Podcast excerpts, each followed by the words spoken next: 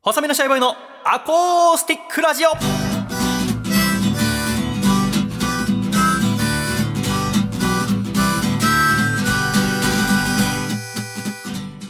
シャイ皆様ご無沙汰しております。細身のシャイボーイ佐藤孝義です。細身のシャイボーイのアコースティックラジオ。この番組は好きなウルトラマンは初代ウルトラマン細身のシャイボーイと好きなウルトラマンは、ウルトラマンダイナ、笠倉の。2人でお送りする M78 ラジオですよろしくお願いしますよろしくお願いいたします。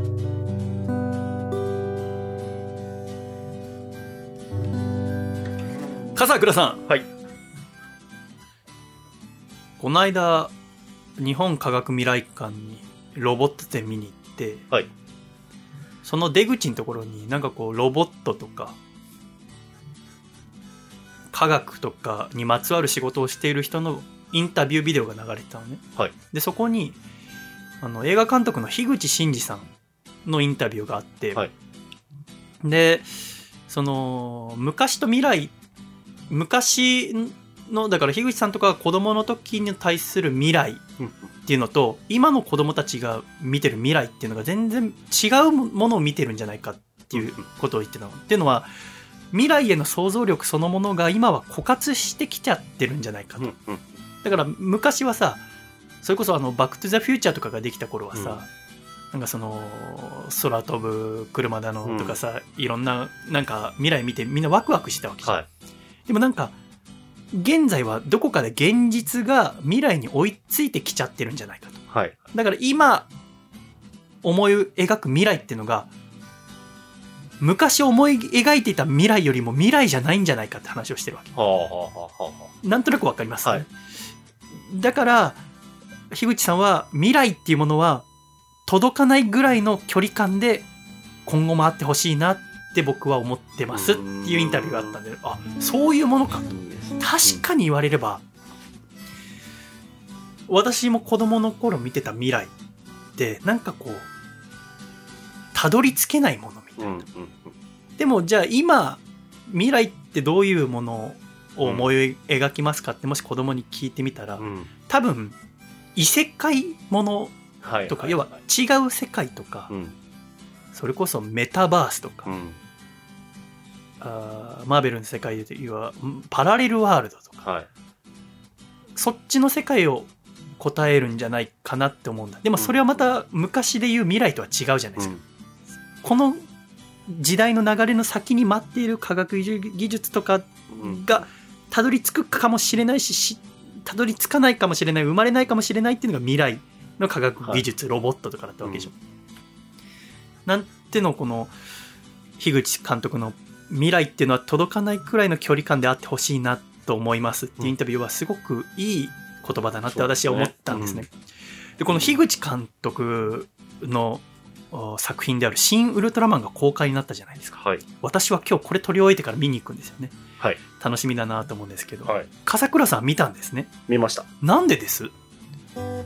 僕は単純に話題になっていたというところもあるんですけど、話題になっているものは全ていくというところはあるのかっで、こいいよね ウルトラマンっていうのも全然、全然特撮通ってないでしょ？大好きとかでもないですし、なんならあの、最初にあの、ウルトラマンダイナが好きですって言ったんですけど、うん、じゃあダイナのどこが好きって言われてもそんな言えないぐらいのレベルなんですよ。なのによく好きって言えるよねまあなんか世代じゃないですか。なんか多分、え僕と細見さんの世代はちょうどあの、ウルトラマンティガとダイナとガイアっていう、そうだね、まあいわゆる平成ウルトラマン初期のうん、なんか三三人だ。けど僕はどっちかというと仮面ライダーに行っちゃってたんだよねクーガにああ、僕もそうだ、そうそうでした。もあの、ちょっと前ウルトラマンで、えっと、ウルトラマンは90、確か6年とかなんですけど、その前がめちゃくちゃ空いてるんですよ。あそうだよね。で、クーガとかも、空いてるえっと、空いてる。んですよ。両方なんか、この間年表をなんか目にしたんですけど、へ両方めちゃくちゃ空いてて、で、95年か6年ぐらいに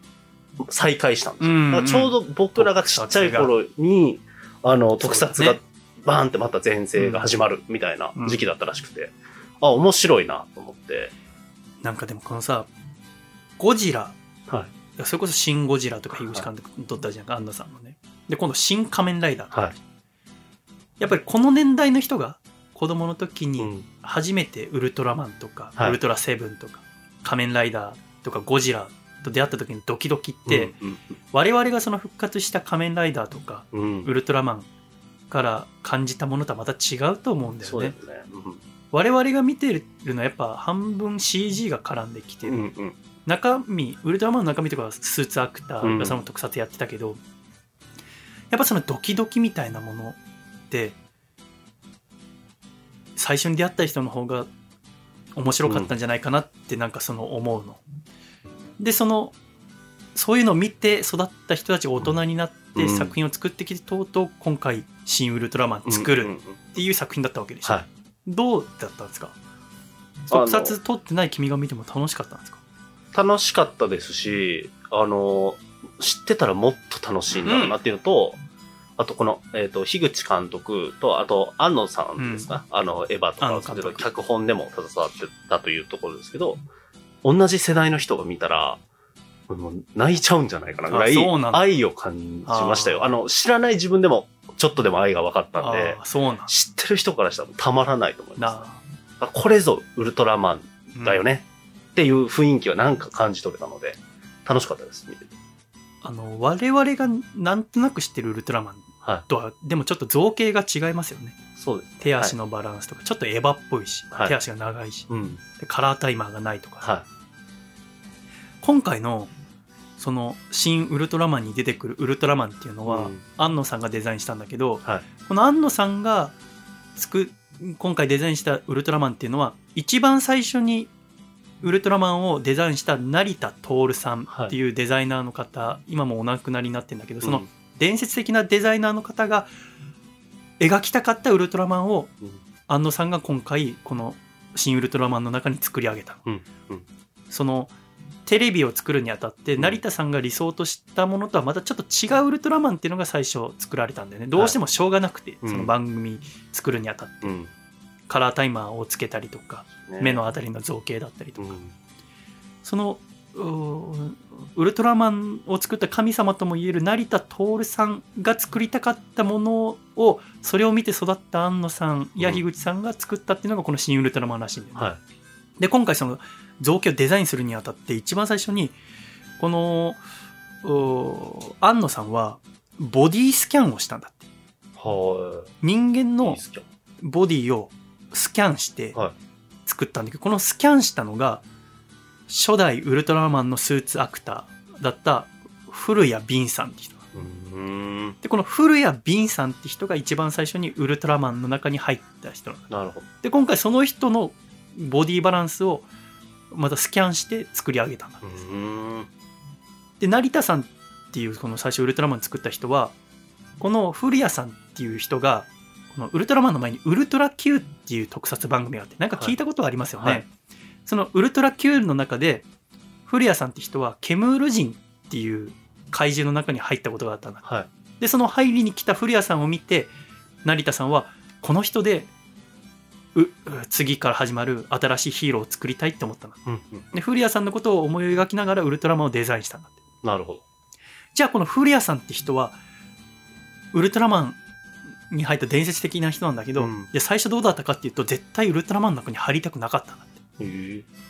この人は映画俳優で、はいはいはい。俳優からしたら顔が隠れるような、うんそのぬいぐるみの中に入るスーツの中に入るっていうのは俳優からしたらかなり良くないことというか、うんうんうん。誉れなことではなかったらしい、うん。今だったら多分ウルトラマンの中に入るなんて言ったら、スーツアクターのような人からしたらもう一番の名誉なことじゃありませんか、でもこの古谷さんって人はお願いだからウルトラマンの中に入ることは外に公表しないでくれって。俳優古谷敏が中に入ってるっていうのはどど。こにも出さないでくれっておお願いしたような人なんだって。それがなんか面白いなと思って、はなんかさっきもっとウルトラマンに知ってたらこと知ってたら楽しめたかもって言ったけどこの古谷敏さんについて知ってるだけい。で、うん。おそらく新ウルトラマンっていうのはめちゃめちゃ面白くなるんだと思うんですよね。あのもともとこの古谷さんって方は1943年7月5日生まれの東京出身の方なんだけど、はい1943年ってことだから戦時中に生まれてんだよね。うんでだから2歳の時に戦争終わってで、戦後の東京で少年時代過ごしたんだって。うん。で、当時すごいのはさ、もう戦後の東京なんつったらもういろんな人が入り混じって、うんもう頑張って復興していこうって時だけど、小学生でもうアルバイトできたんだって。ええまあ、できたってその法律がどうなってるか知んないけど、だからその、う近くのお惣菜屋さんで働いたりとか、お肉屋さんで働いたりとかして、で、お金稼いで、稼いだお金は全部映画館に使ったんだって。はいなるほど。とにかく映画見るのが古谷少年は好きだったんだって。で、将来の夢は当然映画俳優になること。うん。映画の世界に入りたいと思うわけだよね。で、中学校を卒業して映画会社の東宝に入ったんです。はい。なんかさ、その映画のさ、世界についての本とか読むと、今と全然違うんだよね。要は映画。画を作る時っていうのは映画会社の俳優さんが出演するのが映画だったわけじゃないですか。はいはいはい。テレビに出てる人はまた別ってうん。だから映画っていうのが一番の娯楽だった、うん。そこにだんだんテレビが入ってきて映画業界が崩れていくうん。衰退していくっていう歴史があるんだよね、はい。これ見るとさやっぱ最近そのテレビの人とご飯食べたりすると YouTube がうん。あやっぱすごくてとかさ、うん。テレビ今後どうなんだろうっていう不安を口にするのよく耳にするけど、うん。あれはだから昔の映画業界の人と全く同じだよね、だかうん。らそこにヒントもあるよね、うん。映画業界の中でも潰れた会社もたくさんあったけど生き残った会社はうまいことテレビとあ協力し合ったんだよね、うん。逆にテレビと新しく入ってきたものと協力できなかった人は潰れてったわけだから、うん。今後だからテレビもどうなるかってことだよね、すごい面白そうじゃないですか、うん。でもその古谷さんは映画会社に入ってで56年鳴かず飛ばずな感じだったんだって、うん。映画の跳躍としてはいろいろは出てたんだけど俳優としてはあんま売れなかった。うん。でそんな時にテレビが出てきてその業界自体も不景気になっていった、でそんな時にある日ちょっと単発でウルトラ Q っていうので怪獣入ってくんないかって頼まれたんだって。でもちろん嫌だって言ったんだって、うん。やっぱ怪獣に入るっていうのはまず顔も出ないし、うん。あとスーツアクターの扱いがひどかったんだって。うん。なんか本当に汗をものすごいかくのにタオルも誰も持ってきてくんないしうん。水もくれないし、えー着替えるところはふ普通の俳優さんは楽屋があるのに、うんなんかセットの裏で着替えさせられたりとか扱いがひどかったんだってそのぬいぐるみに入る人っていうのはだからもうやりたくないって言ったんだけどその成田徹さんってで偉いデラデザイナーの人に呼び出されてある日いや君がケムール人に入るとこ見てたんだけど君がウルトラマンの中に入ってほしいってうんウルトラマンって何すかってまずなるわけだよね。うんいや、新しいヒーローでって、宇宙から来て、みたいな。赤と白で、みたいな。で、熱いラブコールを受けて、で、でもやっぱり嫌だなって思ったんだって。うんうん。まずそのスタントの経験がない。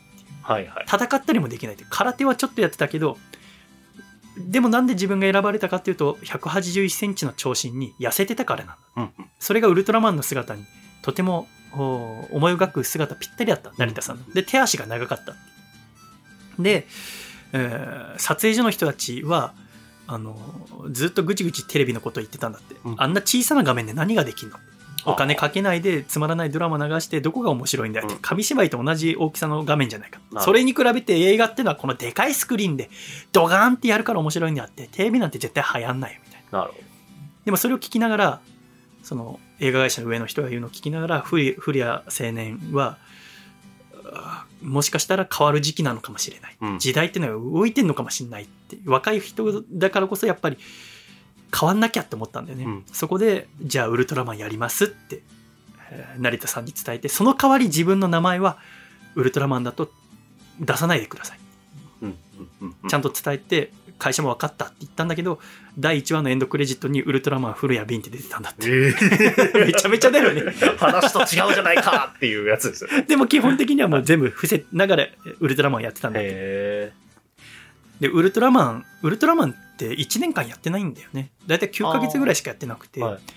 で、全39回って言ったかな。その全部ウルトラマンとして古谷さんがやるんだけれども、多分その新ウルトラマンの動きも、だからその、なんか猫背な感じそうですね。だった。はだからそれは古谷さんが自分で考えた動きなんだって。猫背でなんかこうそーっと近づいてったりとかするって、あれはあの古谷さんが子供の時から好きだった俳優でジェームス・ディーンっていう若くして亡くなったあ俳優さんなんだけど、そのジェームス・ディーンの名作に「えー理由なき犯行」っていう映画があって、いその映画の中でジェームス・ディーンがナイフ持って決闘するシーンがあるんだよね、うんその時に猫背になってこう戦うの。なるほど。その真似したんだって。へえ。だから顔は出ないけど俳優としてまだ売れてないけど自分の好きな俳優さんの動きをヒーローものに使ったんだよね。なるほど。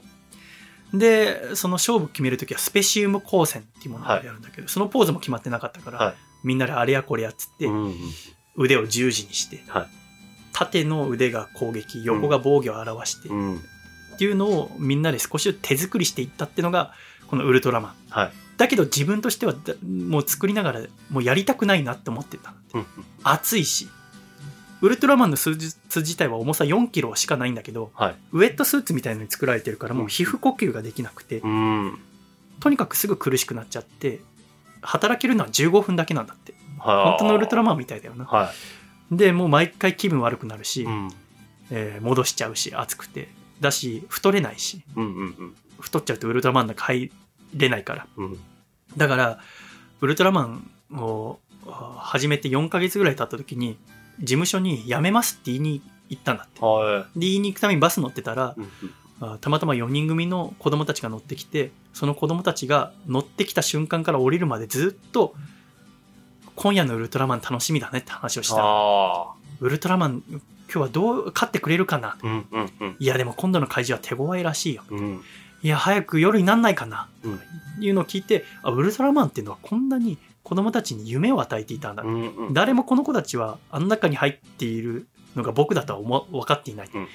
でやっぱ嫉妬もあるよね。その同期の俳優さんたちがあのドラマシーンがあるわけじゃん。かその隊員たちが、その隊員さんたちは顔が出てるわけでしょ、で名前も出てフうん。ァンレターもたくさん来る、うん。当時って俳優さんの住所とか全部載ってたから本とかにああ。だから直でファンレターが行くわけだよね。だから来ない人は直で来ないわけ。うんいゼロっていうのが分かるわけじゃん。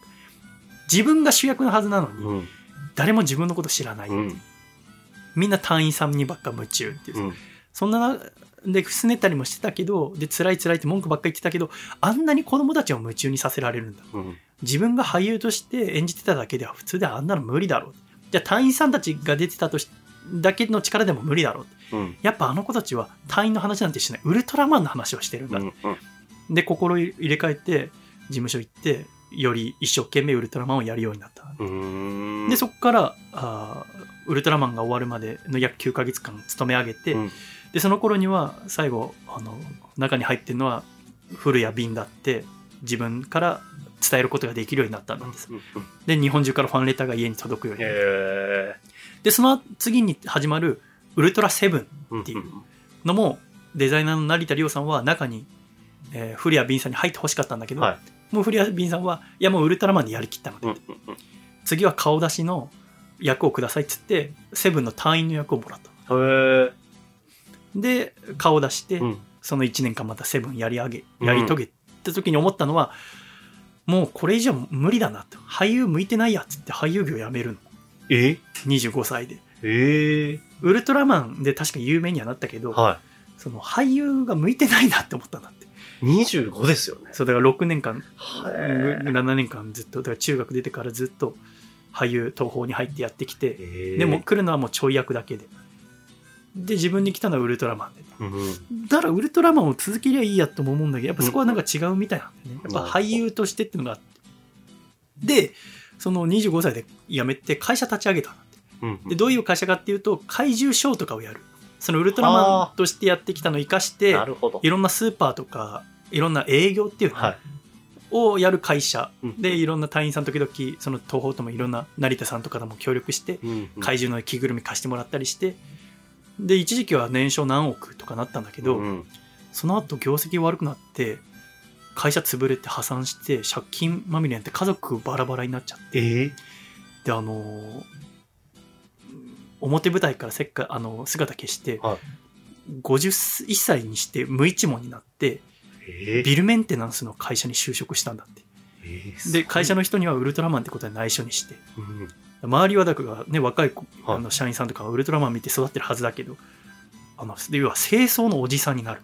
すごい人生ですね、それ。で清掃のおじさんとして、えー64歳まで勤めてたのはい。でずーっと勤めてた64歳のある日その噂を聞くのいや古谷さん自体もおじいさんだから、ネットとか詳しくないんだけど、はいその2チャンネルかなんかの掲示ネットの掲示板に、はい自分のスレが立ってることを知るんだって。はいはいはいは要はその、伝説のウルトラマン、古谷瓶について語ろう、スレ。はいはいはい。やっぱ、その後も、要はね、この時2007年なんて、うんだからそれこそ96年以降、いろんなウルトラマン出て、それもよかったけど、やっぱりウルトラマンと言ったら、あの初代ウルトラマンの古谷瓶だよはいな。あの猫背の、最初は名前すら出さず、うん表に出てこなかったあの古谷瓶は、ウルトラセブンの隊員1年やって、そこで俳優辞めたらしい。うん。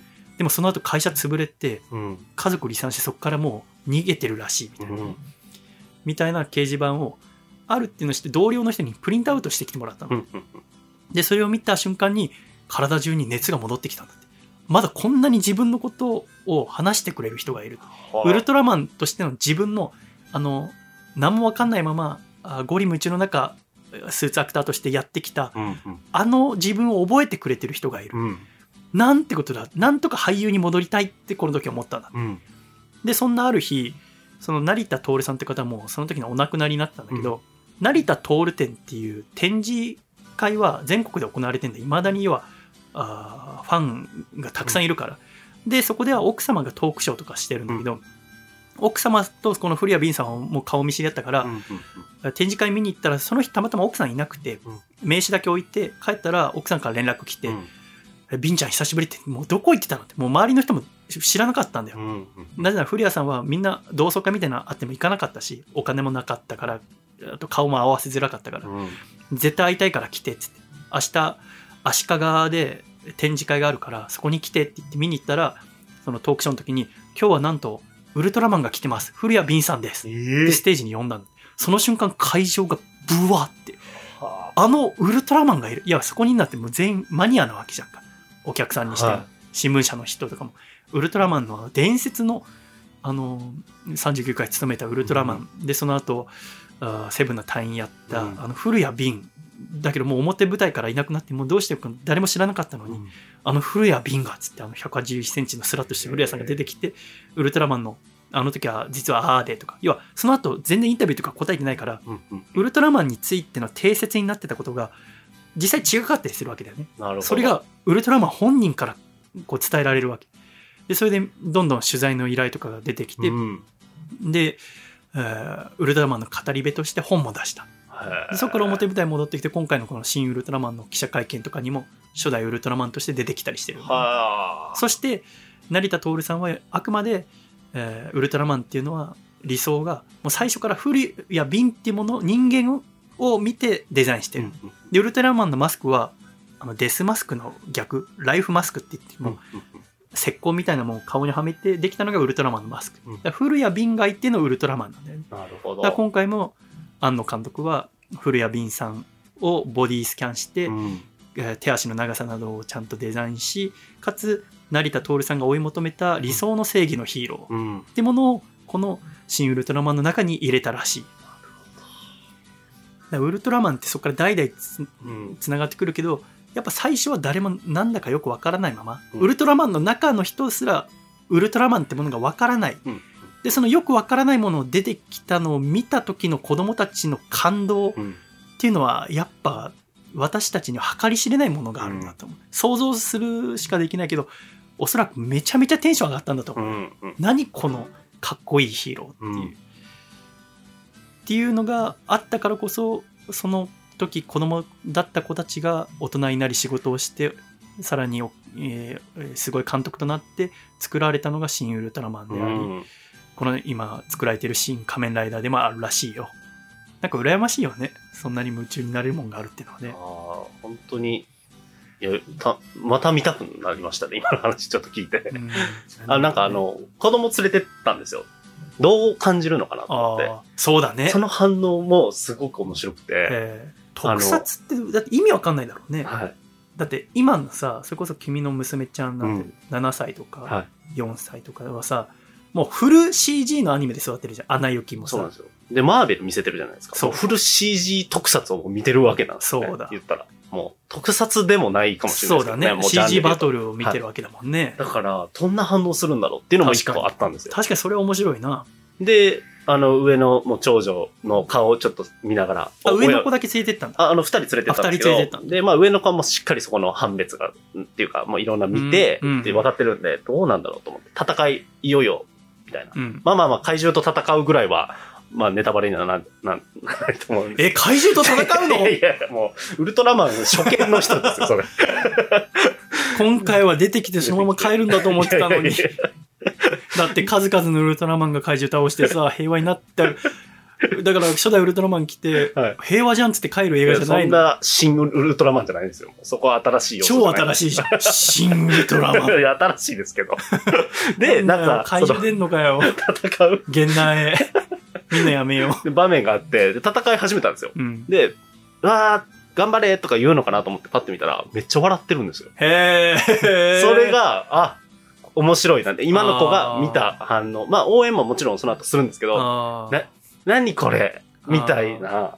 たた、なんか、そうなんですよ。いや、プロレスみたいな肉体戦だもんね。そうなんですよ。それが、すっごい新鮮マイティーソーのハンマー使わないのなんで雷とかバーとか、なんかメカがとかねじゃなくて、ジャービスどこうでしょ？そうなんですよ。AI とかも、そういうのが全部もう見てる子が見たら、そういう反応があ、あって、笑うんだ。めちゃくちゃ、なんかそれが良かったです。あ、一緒に見てよかったなっていうのもありましたし。だからなんかそれはなんか一周してる可能性あるよね。はい。そうなんですよ。なんかすごい新鮮でう、ん最初笑ってて、でも途中からこう夢中になって応援するとか、へドラマ行けみたいな、へーつけろみたいな感じで、こう二人がキャッキャしながら見てあ、そうて、なんだ。ああ、いい体験してるなって思いました。一緒に行ってよかったなと思いました。最初一人で行くか迷ってたんですけど、ちょうど、ど。わかんないかも嫁さんが。あの、外出して出かけててへ、であ、じゃあみんなで行こうぜって言っーへてよかったです。家族でも楽しめますし、全然もう、いろんな世代楽しめるんじゃないですかね。あ僕らの世代もそうですし、ウルトラマン世代もそうですし。そうなんだ。いや、ちょっとみんな楽しみになったな。はシューっていう、い。え言ってたゼアとか言わない。なんか、そこも、ウルトラマンっていうものの最初のを意識してるのか、僕らが見てるあのイメージっていうのは、そんなに出てないです。あなんていうか、のそうなんだ。なんか、要はティガとかダイナではい。一番見てた感じとはまた違うんだ。はい。あ、これが、どうやら初期のものなんだろうなってぼ僕は思いました。初期を見たことないんであれなんですけど。なんかこの、あのー、古谷敏さんのウルトラマンになった男っていう本、すごい面白いんだけどさ、は実際の撮影現場では、古谷さんたちはめちゃめちゃ日本語喋るらしいの。はい、ここ組んで、はい、せい、あ、すいません、はい、ここは右蹴ります、はい、右、はい、はい、でパンチ、はい、はい、はい、すごい、段取りをこそうそう。だから、もちろん、それで組むや、はいやわけじゃん。ははいい、はい、321スペシウム光線、ドンみたいな。知らないよ。それがもう、でもなんかめちゃめちゃ喋る。とかにこうな、凝縮されて途る。中なんか、ウルトラマンの初回放送がちょっと遅れて、はい。その予定してた時より。だから、一回舞台やろうってなったんだって。舞舞台でキャストとか出て、はいウルトラマンとかが出てきて、で、それを、それやったら取って出しで出せるから、それを初回放送の時に、だからこれからウルトラマン始まりますはいにしたんだで、その時点でもう、5、6回はもうほ撮影してんだけど、編集が終わってない。だから舞台でやろうって。で、そこで困ったのは舞台だとそれ言えないじゃん。はい、右パンチ、はい、次、怪獣、はい、尻尾切ってください。はい、尻尾 OK、ひ はい、左蹴りますよ。はい、が。聞こえちゃうでしょ。はい。で、初めて無言でやったら全然うまくできなかったの。へで、やっぱり、スーツアクターはスーツアクターとしての演じ方があって隊員は隊員としての演じ方があって、それをまとめる編集。だからその、舞台で全くうまくできなかったのに、放送の時にその舞台のやつ見たらめちゃめちゃうまくできてた。やっぱ本当に戦っているように。なるほど。それもあって、ウルトラマンの放送が始まって大人気になって、そこから今でも続くシリーズになってるってことですよね。シリーズものを作るっていうのは本当にすごいことですよね。うんえーでもその愛情みたいなものがおそらくこの「シン・ウルトラマン」に詰まってるんじゃありませんか、なんてことを思います。もし見た方も見てない方も、まあ、まだ見てないんで私はその見たら面白いと思います。は言えないけど、その愛情みたいなものを感じられたら素敵ですよね、うん。というお話でした。笠倉様ありがとうございました。ありがとうございました。ということで、えーまた来週笑顔でお会いしましょう。いくぞ。123シャイありがとうございました。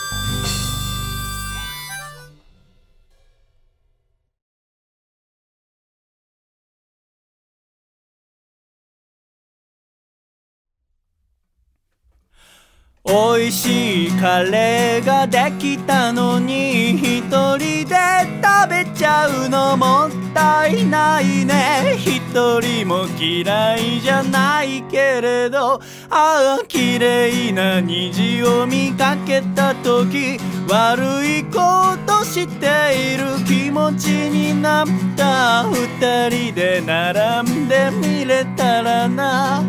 写真に撮って送ってみようか君は僕の大切代わりなんていないんだ。他の誰かではなく僕があなたを幸せにすんだたとえ離れ離れでも不安にならなくていいよ全部なるよ。うになるよきっとまたいつか会えるよ。由来でも大丈夫。てるな言い聞かす強がりも続ければいつの日か化けるはず。ぬくもりはすぐ消える。言葉では間が持たぬただ待つはそれだけさヒーローもピンチの時まで寝てる君は僕の大切代わりなんていないんだ他の誰かではなく君が僕を幸せにすんだたとえ愛が薄れても不安にならなくていいよ全部なるようになるよ。きっとまたいつか会えるよ。ララララララ。love.